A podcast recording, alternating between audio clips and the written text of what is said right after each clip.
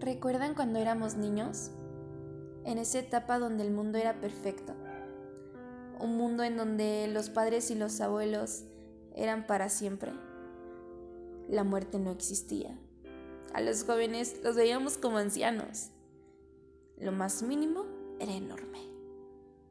Cuando pensábamos, imaginábamos, soñábamos todas esas cosas, inmensos castillos en que éramos princesas o un superhéroe con una gran capa para proteger el mundo. Todo, todo eso éramos, pero ¿por qué dejamos de serlo? ¿Por qué abandonar esa inmensa felicidad que nos invadía al imaginar, al soñar que todo, que todo era realidad?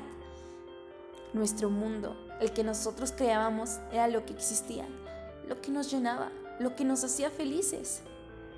Pero hoy nos contradecimos y sí, lo afirmo al ver cómo cambiamos tanto. ¿Acaso no es la misma persona la que jugaba a ser pirata? Y mírenlo, ahí está, detrás de una pared, sentado, solo, preocupado, abrumado por el trabajo, tarea, etc. Sin un espacio para el descanso.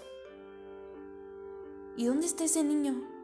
Ese niño lleno de alegría, de energía, despreocupado, pero preocupado por los demás, repartiendo alegría sincera y una gran sonrisa a quien se le cruzaba su camino.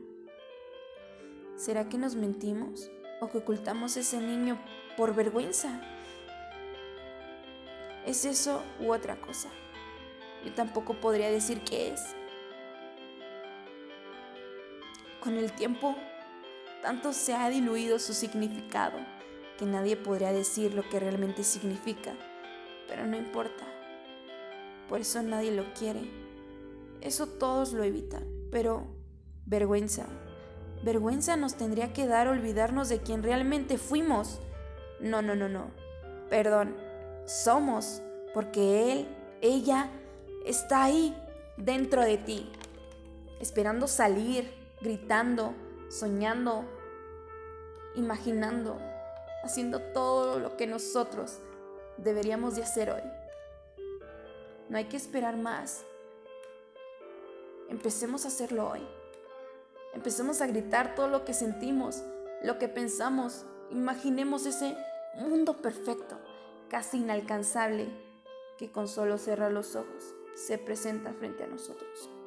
Sin más ahí, está esperándonos.